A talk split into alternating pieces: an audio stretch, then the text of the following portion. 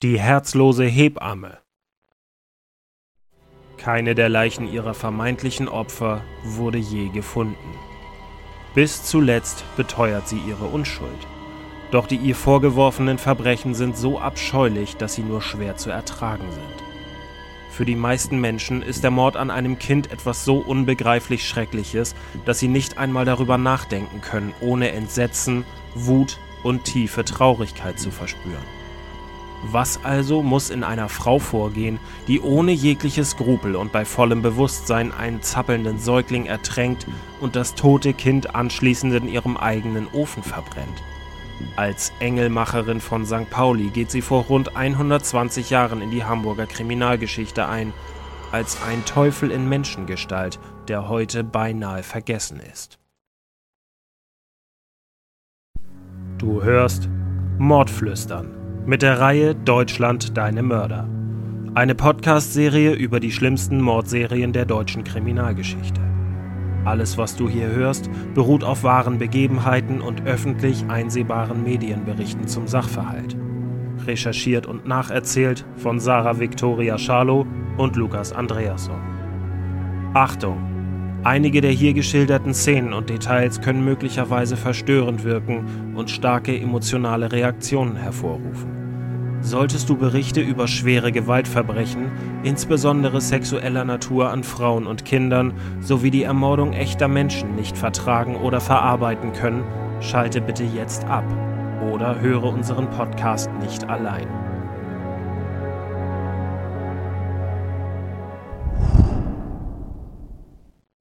Der Morgen des 2. Februar 1905 ist düster, grau und eisig kalt. Ein schneidender Wind pfeift durch die Straßen und Gassen Hamburgs, auf denen kaum jemand unterwegs ist. Der helle Klang einer kleinen läutenden Glocke, der sogenannten Arme Sünderglocke, sorgt für eine gespenstische Atmosphäre. Ihr spärlicher Klang ist ein letztes Geleit. Über den Hof des noch heute existierenden Untersuchungsgefängnisses am Holzenglassi in der Nähe der Hamburger Binnenalster hallen die Stiefel von Justizbeamten und das Schlurfen von Holzpantinen. Diese gehören zu einer Frau in einer schwarzen Kutte. Ihr strähniges Haar ist kurz geschnitten, ihre Augen sind zu Boden gerichtet. Vor der bedrohlich aufragenden Guillotine und 40 anwesenden Zeugen, die schweigend die Szenerie beobachten, stoppt der Tross. Die Frau, die von den Beamten zum Fall beigeleitet wird, heißt Elisabeth Wiese, ist 51 Jahre alt und wegen fünffachen Kindermordes zum Tode verurteilt worden. Der Staatsanwalt verliest gut hörbar das Urteil und dessen Begründung. Einigen der Anwesenden huscht dabei ein Schauer über den Rücken. Als der Staatsanwalt das Blatt sinken lässt, wendet er sich der Verurteilten zu. Gott sei ihnen gnädig. Mit einem Kopfnicken fordert er den nebenstehenden Scharfrichter Alwin Engelhardt dazu auf, seines Amtes zu walten. Dessen Gehilfen packen Elisabeth Wiese, schnallen sie auf dem Gestell der Guillotine fest und treten zurück. Das dumpfe Geräusch, das der in einen Weidenkorb herabfallende Kopf auslöst, beendet das letzte Kapitel einer Serienmörderin, die auch nach ihrem Tod für Diskussion sorgt. Diskussionen um die Todesstrafe, um deren Vollstreckung an einer Frau und darüber, wie es überhaupt so weit kommen konnte. Die Geschichte der Engelmacherin von St. Pauli beginnt am 1. Juli 1853 in Bilshausen im heutigen niedersächsischen Landkreis Göttingen. Als Elisabeth Berkefeld erblickt sie das Licht der Welt und wird in einem katholischen Elternhaus groß. Bis 1888 ist nicht viel über ihr Leben bekannt, außer dass sie mit Tochter Paula ein uneheliches Kind zur Welt brachte, was sie gesellschaftlich stigmatisieren sollte. Im Deutschland des späten 19. Jahrhunderts hatten es Frauen, wie in den meisten Teilen der Welt auch, mit diesem Stempel sehr schwer. Elisabeth erlernt den Beruf der Hebamme und heiratet 1888 den Kesselflicker Heinrich Wiese, dessen Namen sie annimmt.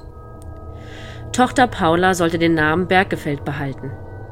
In Hannover hat sie mehrmals als gewerbsmäßige Engelmacherin, also als eine Person, die illegal Abtreibungen vornimmt, sowie wegen Betrugs, Urkundenfälschung und Hehlerei vor Gericht gestanden. weshalb sie selbst auch keine Kinder aufnehmen oder auf die Welt holen darf. Elisabeth ist findig, listig und steckt voll krimineller Energie, die auch andere Menschen schon sehr bald zu spüren bekommen sollten. 1896 verlässt die Familie Hannover aufgrund der Perspektivlosigkeit und zieht nach Hamburg in den Stadtteil St. Pauli.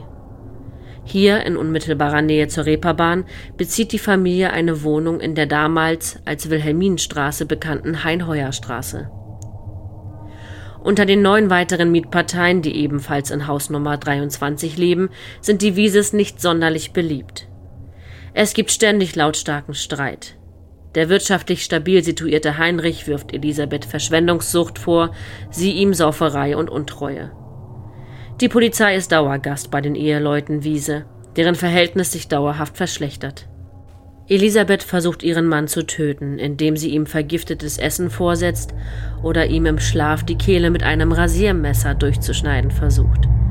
Doch sie scheitert, weil der misstrauische Heinrich seinen Nachtschlaf nur vortäuscht. Später im Mordprozess beschuldigt Heinrich Wiese seine Frau, sie habe versucht, ihn zu vergiften, um an seine Ersparnisse zu kommen. Doch der Mordversuch an ihrem Mann sollte nicht das einzige Verbrechen an ihrer eigenen Familie sein. Elisabeth Wiese zwingt ihre eigene Tochter dazu, für sie anschaffen zu gehen. Sie schickt Paula, ein bildschönes Mädchen, auf den Strich, indem sie in mehreren Zeitungen annonciert. Junge Dame bittet einen edel denkenden Herrn um eine Unterstützung von 30 Mark gegen dankbare Rückzahlung. Eine Geschäftsidee, die damals Inseratenstrich genannt wurde. Und die angesprochenen Herren denken alles andere als edel. Paula sträubt sich dagegen, doch Elisabeth weiß, den Willen ihrer Tochter zu brechen. Sie schlägt Paula brutal mit ihren Schuhen und anderen Gegenständen. Hilft selbst das nicht, so rät sie den Freiern, die kommen, um ihre Lust zu befriedigen, gegen das Mädchen Gewalt anzuwenden, um sie gefügig zu machen. Das von den Männern gezahlte Geld streicht Elisabeth selbstverständlich ein, ohne ihrer Tochter einen Anteil zukommen zu lassen. Paula Berggefeld wird von ihrer Mutter auch durch Maßnahmen wie Schläge und Nahrungsentzug dazu gezwungen, sich der Straßenprostitution hinzugeben, wo sie viehisch benutzt wird. Bringt die bedauernswerte Tochter kein oder nicht genügend Geld mit nach Hause, wird sie von ihrer Mutter brutal misshandelt. Doch Paula bringt den Mut auf, sich aus dieser Hölle zu befreien, indem sie des Nachts flieht, nach London reist und eine Arbeit als Hausmädchen in einem deutschen Haushalt findet. Inzwischen schreiben wir das Jahr 1902. Elisabeths Tochter Paula bemerkt, dass sie von einem ihrer zahlreichen Hamburger Freier schwanger ist. Unverständlicherweise kehrt sie aus ihrem sicheren Exil in England zu ihrer Mutter nach Hamburg zurück. Bei der Entbindung ihres Sohnes, den sie später Peter nennen wird, hilft ihr die gelernte Hebamme Elisabeth Wiese.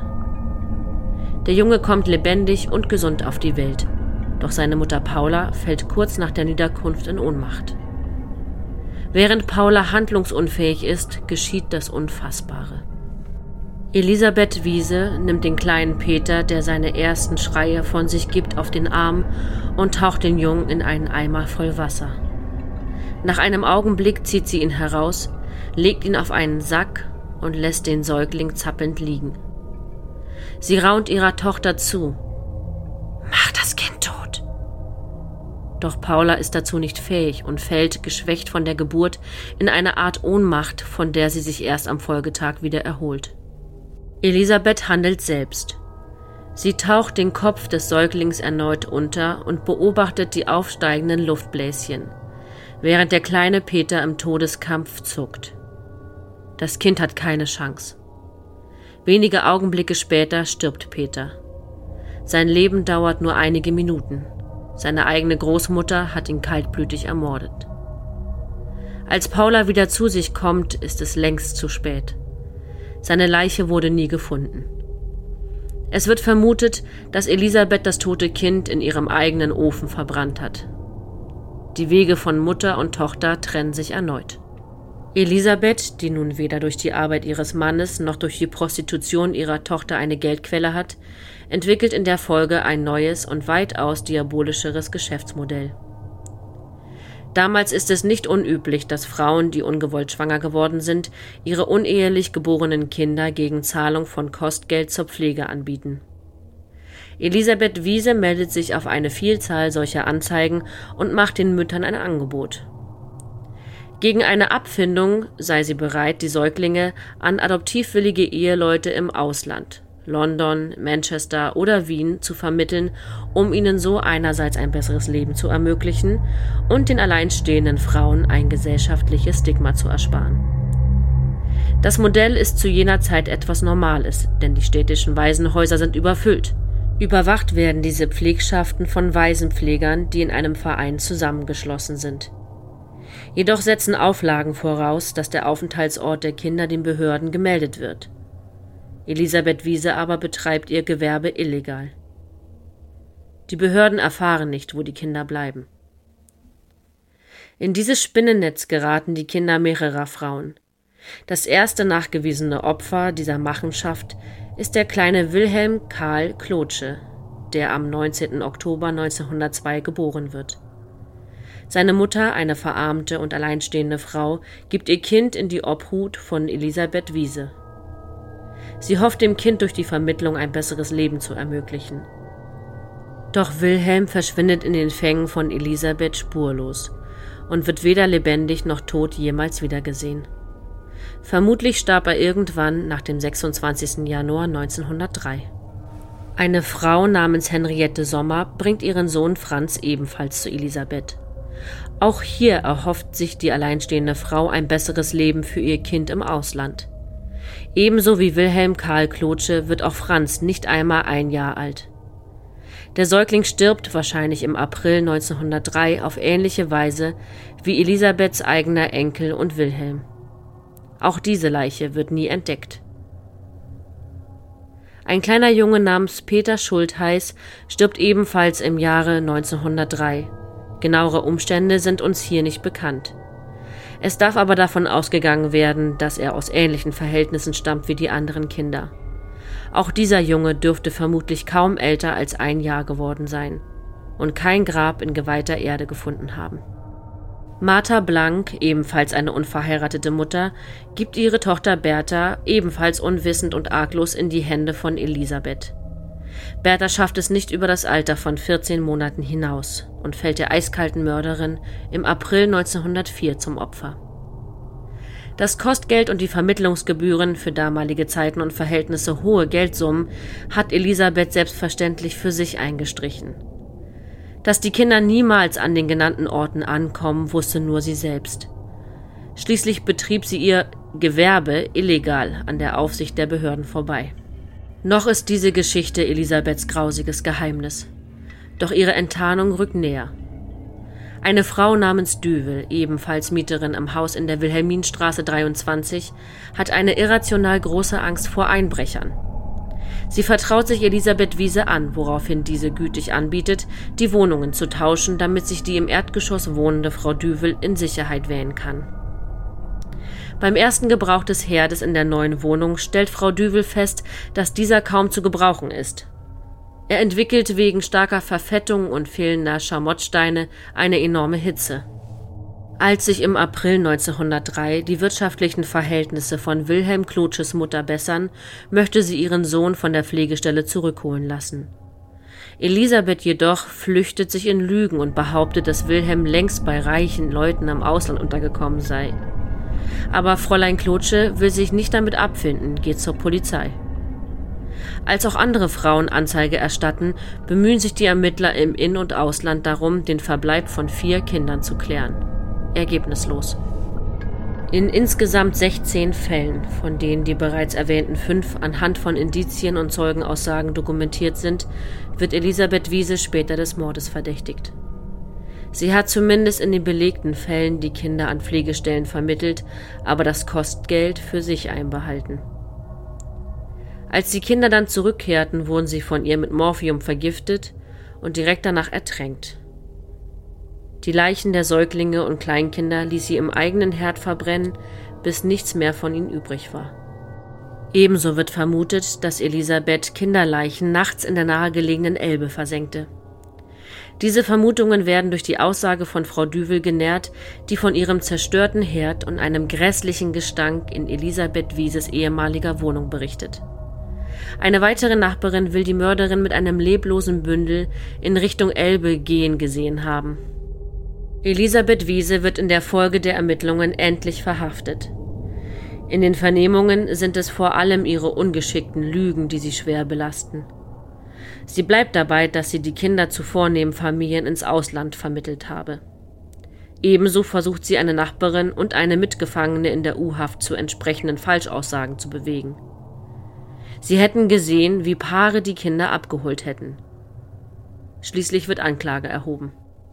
Elisabeth Wiese werden fünf vollendete Morde an vier Pflegekindern und ihrem eigenen Enkelkind, ein Giftmordversuch an ihrem Mann, Verkuppelung ihrer Tochter und versuchte Verleitung zum Meineid vorgeworfen. Im Oktober 1904 beginnt der Prozess vor dem Hamburger Schwurgericht. Der Fall erregt die ganze Stadt. Die Scheußlichkeit der Verbrechen ist unbeschreiblich. Was muss das für eine Frau sein, die sogar ihr eigenes Enkelkind umbringt? Dass es dabei indirekt auch um verlogene Moralvorstellungen ging, die die Mütter unehelicher Kinder als gefallene Mädchen stigmatisierten, zu dieser Einsicht ist man in der Gesellschaft der wilhelminischen Zeit noch nicht in der Lage. Für die Presse ist Elisabeth Wiese schnell die Engelmacherin von St. Pauli. Auf der Pressebank sitzt auch Hugo Friedländer, ein erfahrener Gerichtsreporter, der für Berliner Zeitungen vom Prozess berichtet. Er gilt als zuverlässige und präzise Quelle. Er beschreibt Elisabeth Wiese wie folgt. Sie war eine mittelgroße, schlanke Frau. Sie hatte ein speckgelbes Gesicht, eingefallene Wangen, eine lange Habichtsnase und kleine, stechende Augen. Sie machte ganz den Eindruck einer Hexe, mit der man Kinder graulich machen konnte, eine ganz und gar entmenschte Person. Elisabeth Wiese bestreitet weiterhin, die Kinder getötet zu haben. Der kleine Wilhelm Klotsche sei von ihrem Mann missbraucht und dabei erstickt worden, behauptet sie. Der Vorsitzende Richter Krasemann will es nicht glauben. Dass ein erwachsener Mensch ein zwei Monate altes Kind sittlich missbraucht, habe ich noch nicht gehört. Heute würde das wohl nicht mehr bezweifelt. Elisabeth Wiese antwortet dem Richter Es ist aber wahr. Mit mir hat er ja dieselben Unsittlichkeiten vornehmen wollen. Schließlich waren wir verheiratet und er war ständig besoffen. Auch ihre Tochter Paula tritt im Prozess auf, als Hauptbelastungszeugin. Sie nennt ihre Mutter voller Abschätzigkeit nur die Wiese, schildert detailliert die Geburt ihres Sohnes und wie dieser in die Fänge seiner Großmutter geriet. Elisabeth nennt ihre Tochter vor Gericht lediglich die Person und wirft ihr vor, ihre Aussage von vorn bis hinten erlogen zu haben. Elisabeth Wiese hat einen Pflichtverteidiger, Dr. Hermann Bleckwedel. Er sagt in seinem Plädoyer, er vermute, Frau Wiese habe die Kinder wohl zwecks Unterschiebung ins Ausland verkaufen wollen. Also an Leute, die durch ein Kind an eine Erbschaft oder Alimente herankommen wollten. Deshalb habe sie sich auch mit relativ geringen Abfindungssummen begnügt. Es ist eine merkwürdige Art, die eigene Mandantin zu entlasten. Blackwedel gibt aber auch zu bedenken, dass drei weitere Kinder, die die Angeklagte in Pflege genommen hatte, noch am Leben sind. Er will nicht ausschließen, dass auch die vier vermissten Kinder noch irgendwann auftauchen. Man habe sie vielleicht nur nicht gefunden. Deshalb müssten die Geschworenen die Angeklagte freisprechen. Dazu kommt es nie. Elisabeth Wiese wird für ihre Verbrechen schuldig gesprochen. Für die schwere Kuppelei und die versuchte Verleitung zum Meineid erhält sie zwei Jahre Zuchthaus. Doch die sind juristisches Kleinvieh im Vergleich zu der Strafe, die sie für den verhandelten fünffachen Mord erhält. Tod durch das Fallbeil sowie dauerhafter Verlust der bürgerlichen Ehrenrechte. Den versuchten Giftmord am Gatten sieht das Gericht jedoch als nicht erwiesen an. Aus heutiger Sicht bleiben viele Fragen offen. Im Kochherd sind keine Teile eines verbrannten Körpers gefunden worden. In der Elbe sind keine Babyleichen aufgetaucht. Theoretisch kann Elisabeth Wiese die Kinder trotzdem in den Fluss geworfen haben. Möglich ist aber auch, dass sie sie tatsächlich verkauft hat. Welche Käufer würden das zugeben? Eine psychiatrische Begutachtung der Angeklagten hat nicht stattgefunden und ein Motiv hat sie nie angegeben. Was ebenfalls überaus erstaunlich ist, ist, dass der Ehemann von Elisabeth von dem mörderischen Treiben seiner Frau nichts gewusst haben will. Weder habe er etwas gesehen noch etwas gehört, geschweige denn etwas gerochen.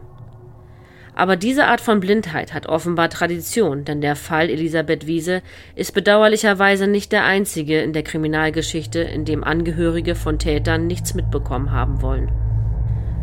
Auch die Öffentlichkeit diskutiert.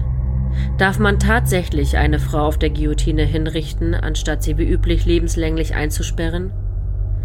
In der Folge bieten sich der Justiz empörte Frauen und Mütter an, dem Scharfrichter Alwin Engelhardt als Helferin zu assistieren oder die Hinrichtung gleich selbst zu übernehmen, so sich kein männlicher Exekutor finden würde.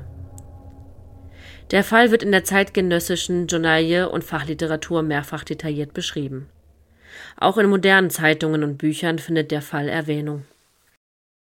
Das freie Wort schreibt 1908 eine Mörderin wie die vor einigen Jahren in Hamburg verurteilte Engelmacherin Wiese ist aber nicht viel besser als ein toller Hund, selbst wenn sie nicht nur aus Geldgier, sondern Geisteskrankheit gehandelt hätte.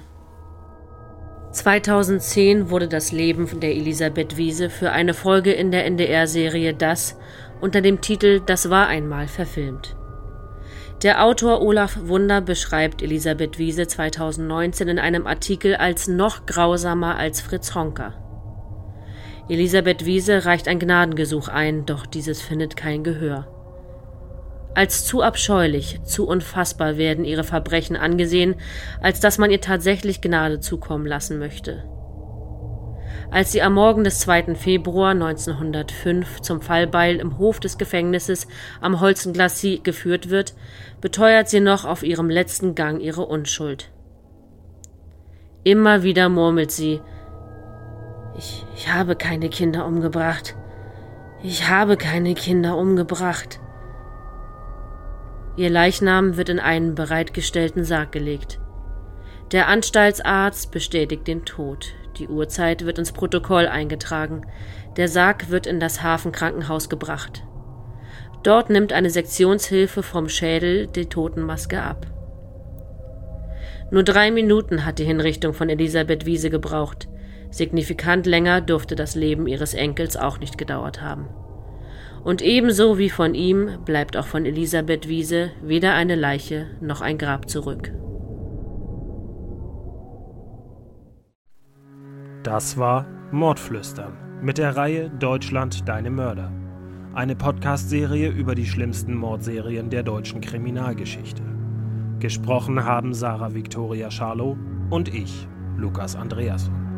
Wir würden uns freuen, wenn du auch beim nächsten Fall wieder mit dabei bist. Bis dahin vielen Dank fürs Zuhören und bis bald.